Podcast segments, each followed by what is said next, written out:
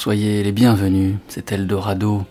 Soyez les bienvenus pour une heure d'errance en terre rock, folk, etc. Faire se télescoper l'héritage folk, blues, littéraire de Dylan et l'énergie électrique et maladive des Stones et du Velvet Underground sous le haut patronage de Rimbaud et des poètes beats américains. Voici l'acte fondateur de Patti Smith au mi-temps des années 70. Avec Patty, tout change et tout redevient possible. D'abord poétesse, elle commence de se produire au début des 70s lors de lectures telles celles à la Saint Mark Church de New York, accompagnée de la guitare électrique du musicien qui ne la quittera ensuite plus jamais, Lenny Kay.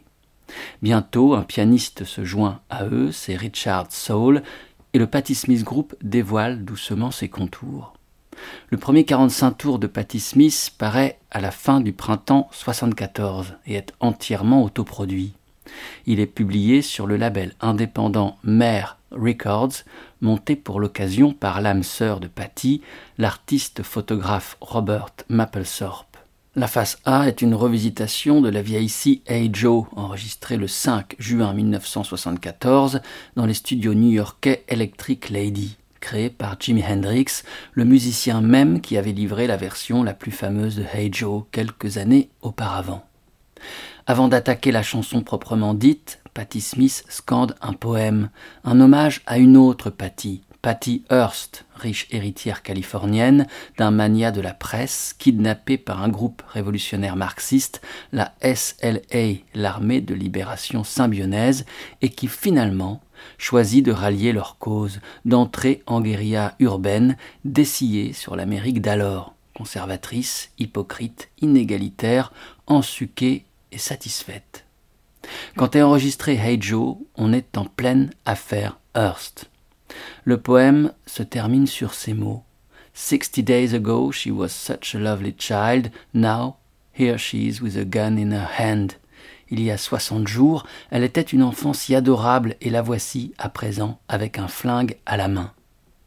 La transition est faite avec le premier vers de la chanson qui narre l'histoire de Joe qui vient de tuer sa femme et part en cavale. Hey Joe, where are you going with that gun in your hand? Hey Joe, où vas-tu avec ce flingue dans ta main? Le message est clair, les flingues changent de main. Il va falloir compter, à présent, avec les femmes. Honey, the way you play guitar makes me feel so, makes me feel so masochistic. The way you go down low, deep into the neck, and I would do anything, and I would do anything. And Patty Hearst, you standing there in front of the Symbionese Liberation Army flag with your legs spread. I was wondering were you getting it every night from a black revolutionary man and his women, or were you really dead? And now that you are on the run, what goes on in your mind? Your sister, they sit by the window. Know your mama does is sit and cry. And your daddy, well, you know what your daddy said, Patty. You know what your daddy said, Patty? He said, he said, he said, Oh, 60 days ago, she was such a lovely child. Now here she is with a gun in her hand.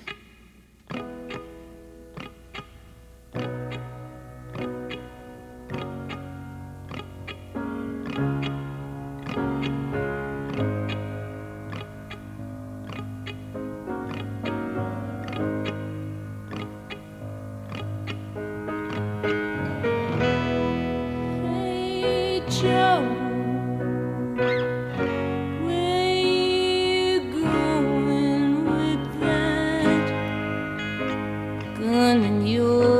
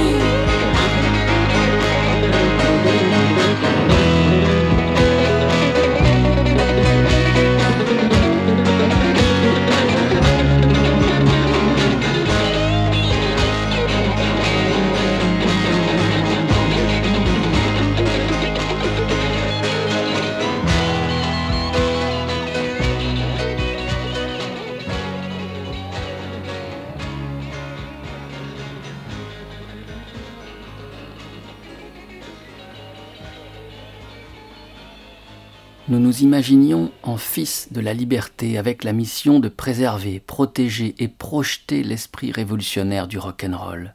Nous avions peur que la musique, qui était notre nourriture, ne se trouve en danger de famine spirituelle. Nous avions peur qu'elle ne perde sa raison d'être, nous avions peur qu'elle tombe entre des mains engraissées, nous avions peur qu'elle s'enlive dans un bourbier de spectacles, de finances et d'insipides complexités techniques. Patti Smith se souvient dans son merveilleux livre Just Kids, paru en 2010, de ces jeunes années new-yorkaises qui constituent l'aube de sa carrière. Hey Joe, Peace Factory était son premier 45 tours. À ses côtés jouent Lenny Kay à la guitare et Richard Soul au piano, accompagnateur régulier de Patty à l'époque et membre de l'imminent Patti Smith Group. Un invité est là qui joue d'une seconde guitare. C'est Tom Verlaine. Comme Patti Smith, c'est en 1967 qu'il débarque à New York. Il est accompagné de son ami Richard Myers et tous deux sont passionnés de poésie. Myers devient Richard Hell, réminiscence d'une saison en enfer de Rimbaud, et Thomas Miller devient Tom Verlaine. On restait éveillé toute la nuit à écrire de la poésie ensemble sur une vieille machine à écrire, se souvient Tom. L'idée de Tom Verlaine est de transposer l'idiome du free jazz, celui de Coltrane, celui de Albert Eiler, au rock il met au point un jeu de guitare absolument unique qu'il développe au sein du groupe qu'il crée en 1974, Television. La jeune Patti Smith, alors critique pour les magazines Cream et Rolling Stone, écrit à son sujet Tom Verlaine joue de la guitare comme un millier de rouges-gorges bleus en train de chanter.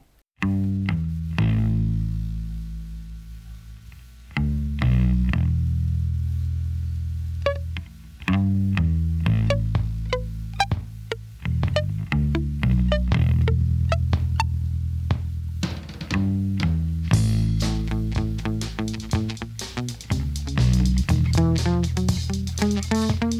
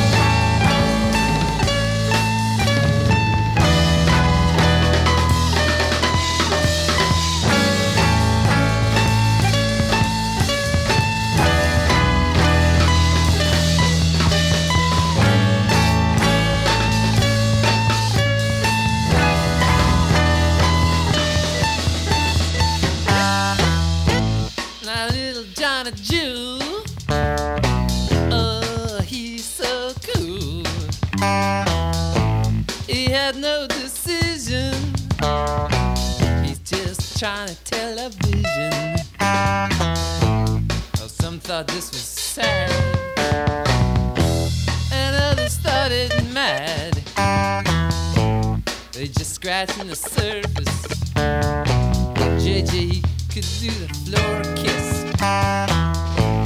Or was he on display? No, no, not today. All that guy ever said, he said, I want my little wing head. He'd be half asleep at night. Over his head, sensation of flight.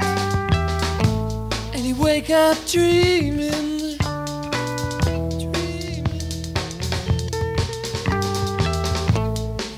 down to the airport. The rush, the roar,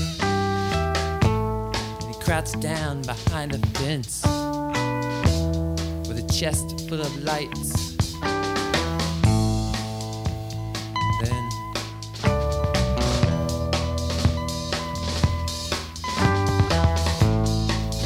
senses.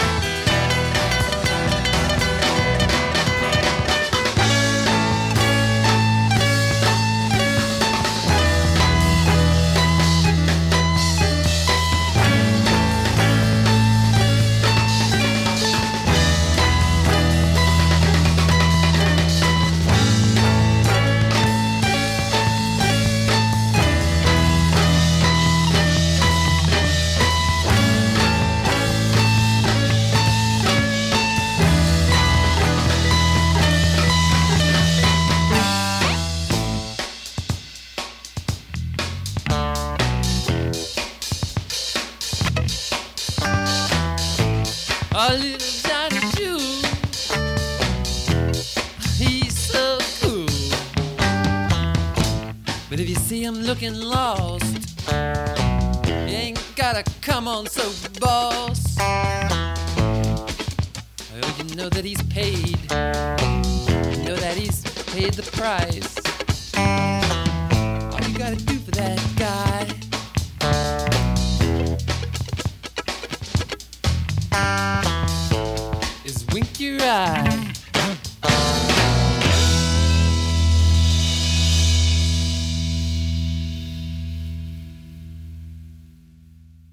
Little Johnny Jewel, long morceau de 7 minutes, occupe les deux faces du premier 45 tours du groupe Television. C'est après Hey Joe de Patti Smith, vraisemblablement le second disque indépendant du rock moderne, à la deuxième page de l'histoire du punk américain. Television est un quartet, Richard Hell est parti fonder les Neon Boys, puis rejoindre les Heartbreakers de Johnny Sanders et Verlaine emmène l'équipage constitué de Richard Lloyd à la seconde guitare, Fred Smith, ex-Blondie, à la basse et Billy Fica à la batterie. Dès ce premier essai, la musique de télévision est au sens littéral du terme parfaite. Elle contient déjà ce croisement inouï entre la pureté tranchante de la glace et le bouillonnement de la lave en fusion. Richard Lloyd, quand il tente de décrire le son de guitare du groupe, avance. Nous avions un son soyeux, une sorte de trémolo argenté et réverbéré. Le 45 tour Little Johnny Jewel est la toute première référence du label new-yorkais Orc Records, le premier label indépendant de la scène punk américaine qui naît avec Television puis servira ensuite de rampe de lancement à de nombreux groupes new-yorkais tels les Phillies. En 1976, Orc publie un single trois titres de Richard Hell, dont le passage au sein des Heartbreakers a fait long feu et qui vient de monter un nouveau groupe, les Voidoids. S'il faut rechercher la matrice du punk tel qu'il surgira en Angleterre, c'est du côté de Richard Hell qu'il faut lorgner. Vêtu d'habits déchirés retenus par des épingles à nourrice, sur lesquels il inscrit des phrases provocatrices telles Please kill me, les cheveux coupés n'importe comment, Hell a véritablement créé l'imagerie punk. Sa musique, tournant obstinément le dos à toute virtuosité, demeure brute, volontairement brouillonne. Le nom de son groupe, Voidoids, emprunte au vocable void, le vide, et il intitule une de ses chansons Blank Generation, que l'on pourrait traduire par la génération vide.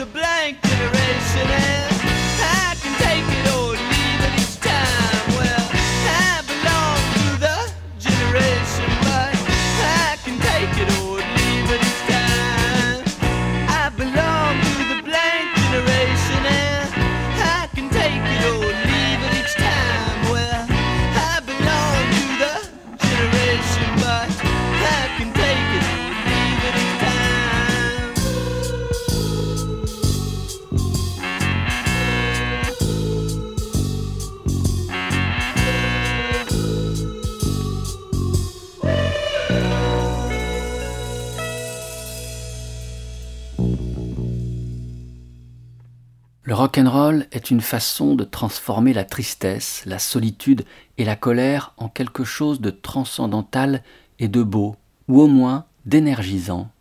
Stan Cuesta, dans son livre paru aux éditions du Castor Astral Raw Power, une histoire du punk américain, rapporte cette phrase de Richard Hell qui pourrait résumer à elle seule peut-être le mouvement punk. Blank Generation figure sur le 45 tours de Richard Hell que le label Orc fait paraître à l'automne 76. Les musiciens qui accompagnent le chanteur sont ceux que Hell baptisera bientôt les Voidoids, à l'occasion du premier album qu'ils graveront l'année suivante, en 77, et sur lequel on retrouvera cette chanson emblématique de Hell et plus généralement hymne du mouvement punk, Blank Generation. Les Voidoids, c'est Richard Hell au chant et à la basse, Mark Bell à la batterie, qui n'est autre que Marky Ramone, le batteur des Ramones, et à la guitare Ivan Julian et Robert Quine. Quine deviendra, au cours des années 80, un des guitaristes réguliers de Lou Reed. Et on peut le retrouver à l'aube des années 90 sur le premier disque en solo du chanteur et guitariste Lloyd Cole, le premier gravé sans le groupe qui l'accompagnait depuis ses débuts, les Commotions. Ce disque, intitulé tout simplement Lloyd Cole, s'ouvrait avec la chanson Don't Look Back.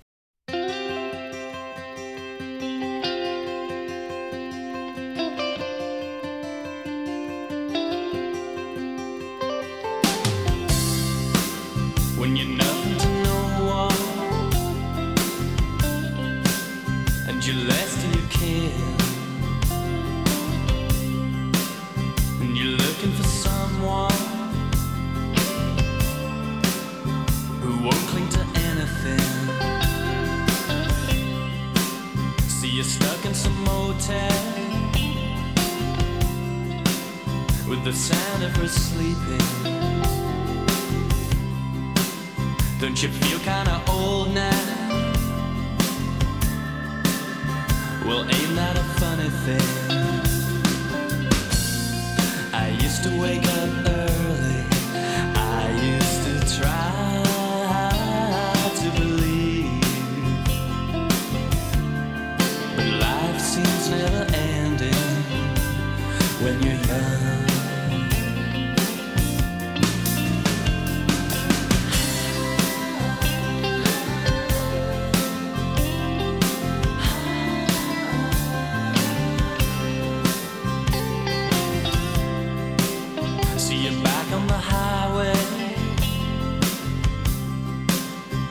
wind in her hair.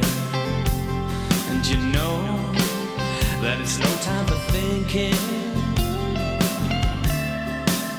about somebody up there. Cause you'll turn her to drinking. And you'll lead her to hell. With her Bible beside her. surely looks like an angel.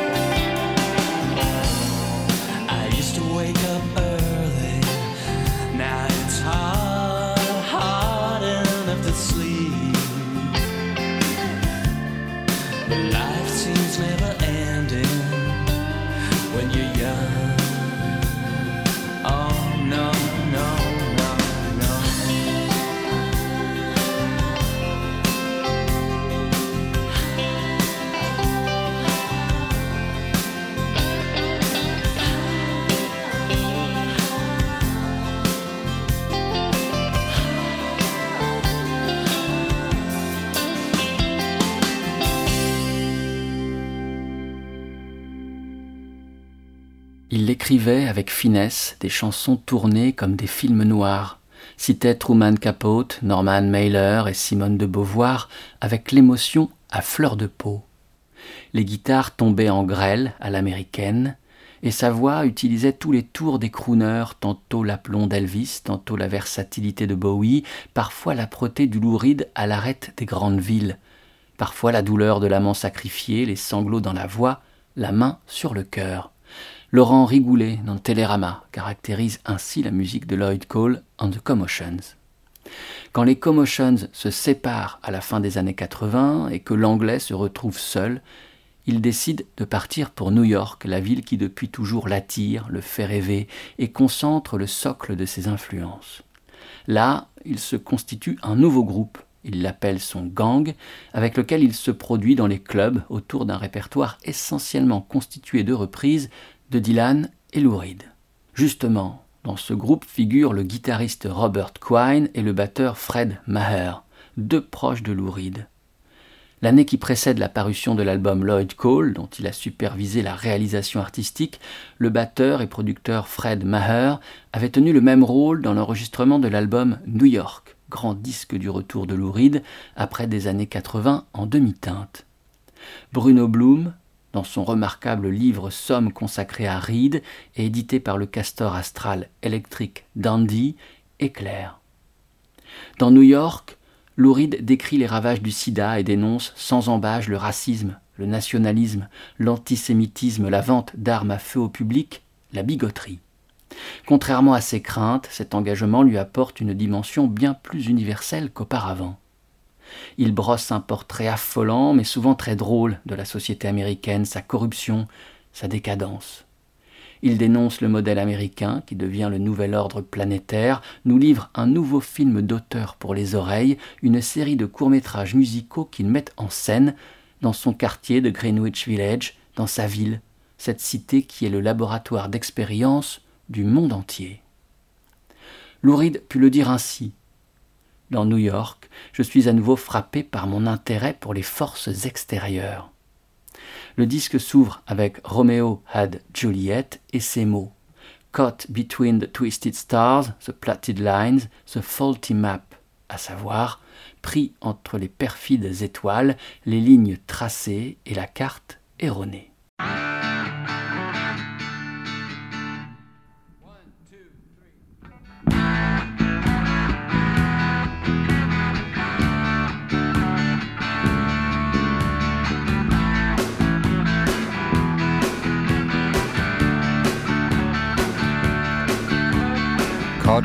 Twisted stars, the plotted lines, the faulty map that brought Columbus to New York.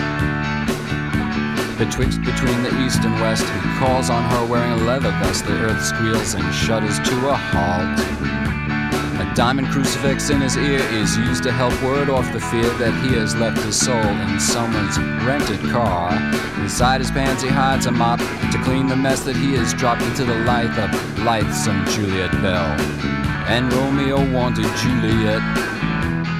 And Juliet wanted Romeo. And Romeo wanted Juliet. And Juliet wanted Romeo. Romeo Rodriguez squares his shoulders and curses Jesus, runs a comb through his black ponytail. He's thinking of his lonely room, the sink that by his bed gives off a stink, then smells her perfume in his eyes, and her voice was like a bell.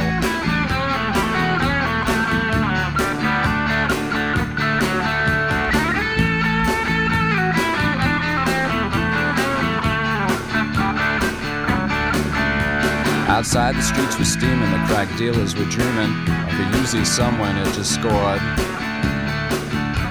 I bet you I can hit that light with my one good arm behind my back, says little Joey Diaz. Brother, give me another tote. Those downtown hoods are no damn good. Those Italians need a lesson to be taught. This cop who died in Harlem, you think they get the warning? I was dancing when I saw his brains run out on the street. And Romeo had Juliet, and Juliet had her Romeo and Romeo had a Juliet, and Juliet had a Romeo. I'll take Manhattan in a garbage bag with Latin written on it that says it's hard to give a shit these days. Manhattan sinking like a rock until the filthy Hudson, what a shock. They wrote a book about it, they said it was like ancient Rome. The perfume burned his eyes, holding tightly to her thighs and something flickered for a minute, and then it vanished and was gone.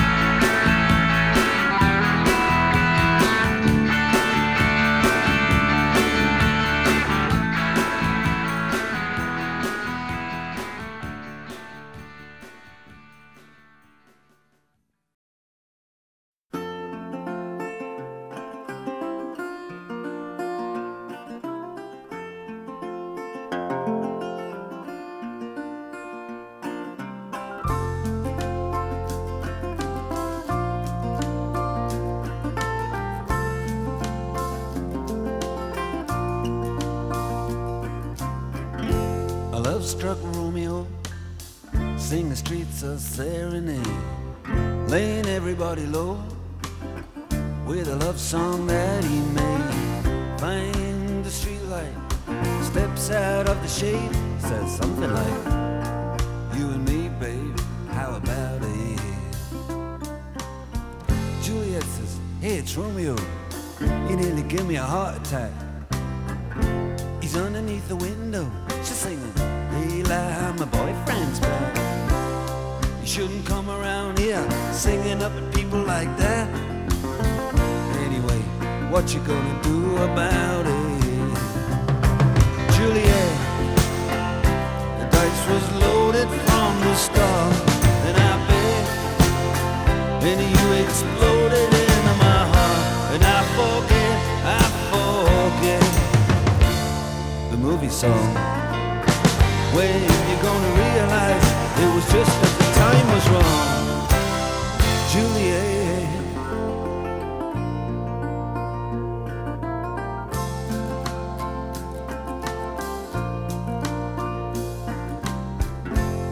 Come up on different streets, they both were streets of shame. Both dirty, both mean. Yes, and the dream was just the same. And I dreamed your dream for you, and now your dream is real. Can you look at me as if I was just another one of your deals? When you can fall for chains of silver, you can fall for chains of gold. You can fall for pretty strangers, and the promises they hold. You promised me everything. You promised me thick and thin, yeah. Now you just say, oh, Romeo, yeah. You know, I used to have a scene with him.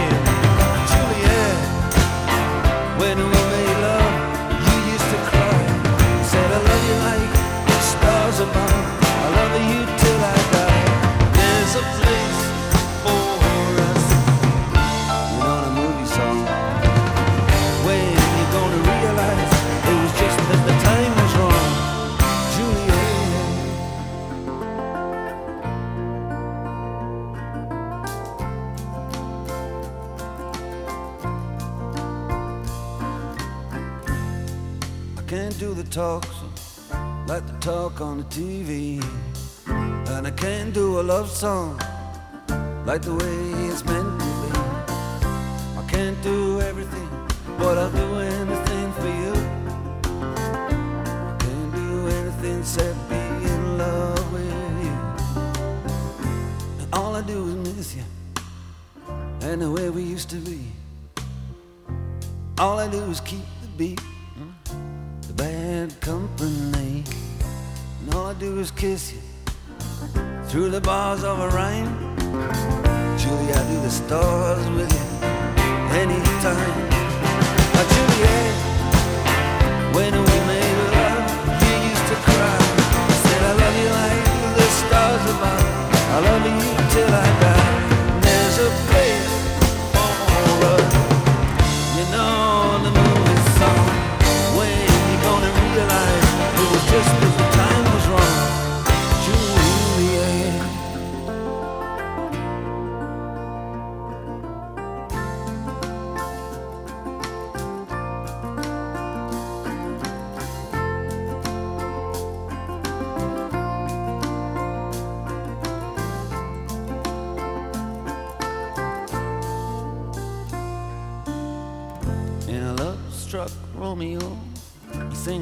a serenade, laying everybody low with a love song that he made.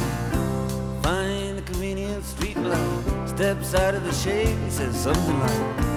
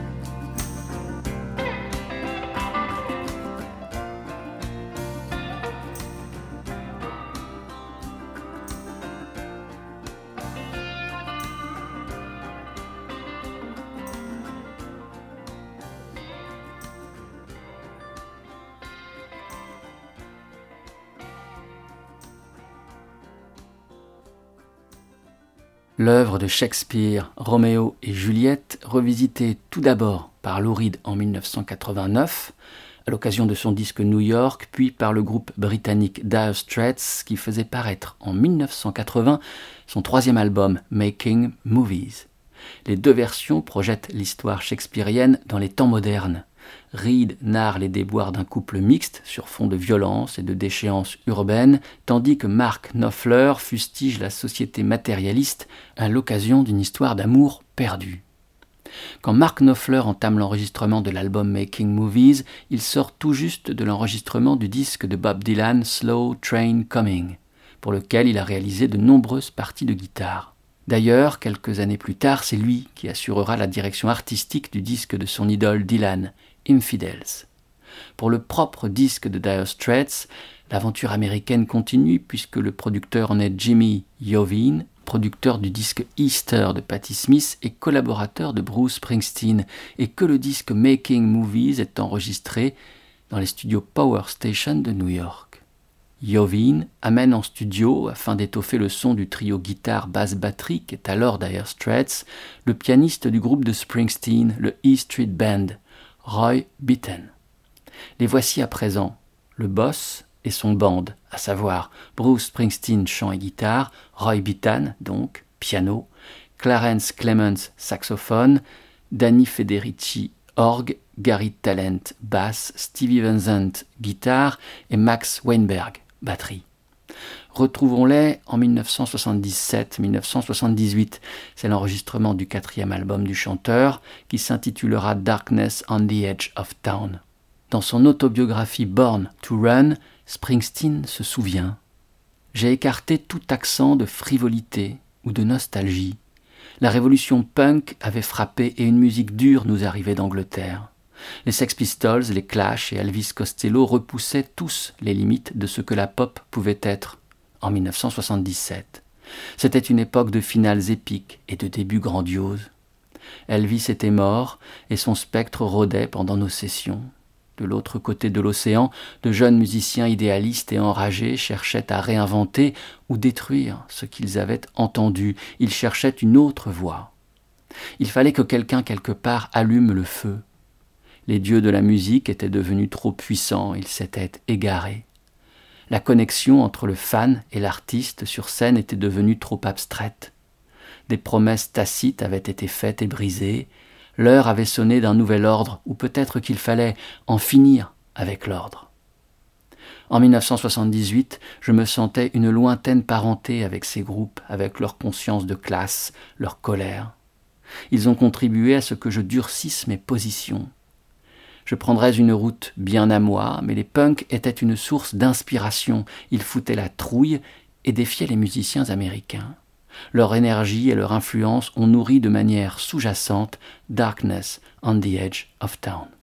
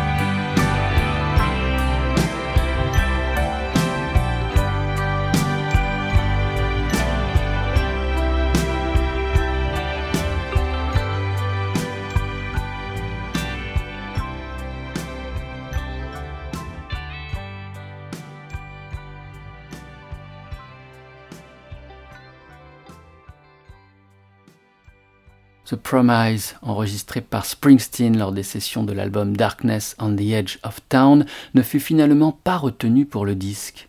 À la lecture du livre de Thierry Jourdain, From the Darkness to the River, paru aux éditions du Camion Blanc, on découvre qu'une quarantaine de chansons avaient été enregistrées par le musicien, qui n'en retint au final qu'une dizaine. Sur le cas précis The Promise, Thierry Jourdain est clair.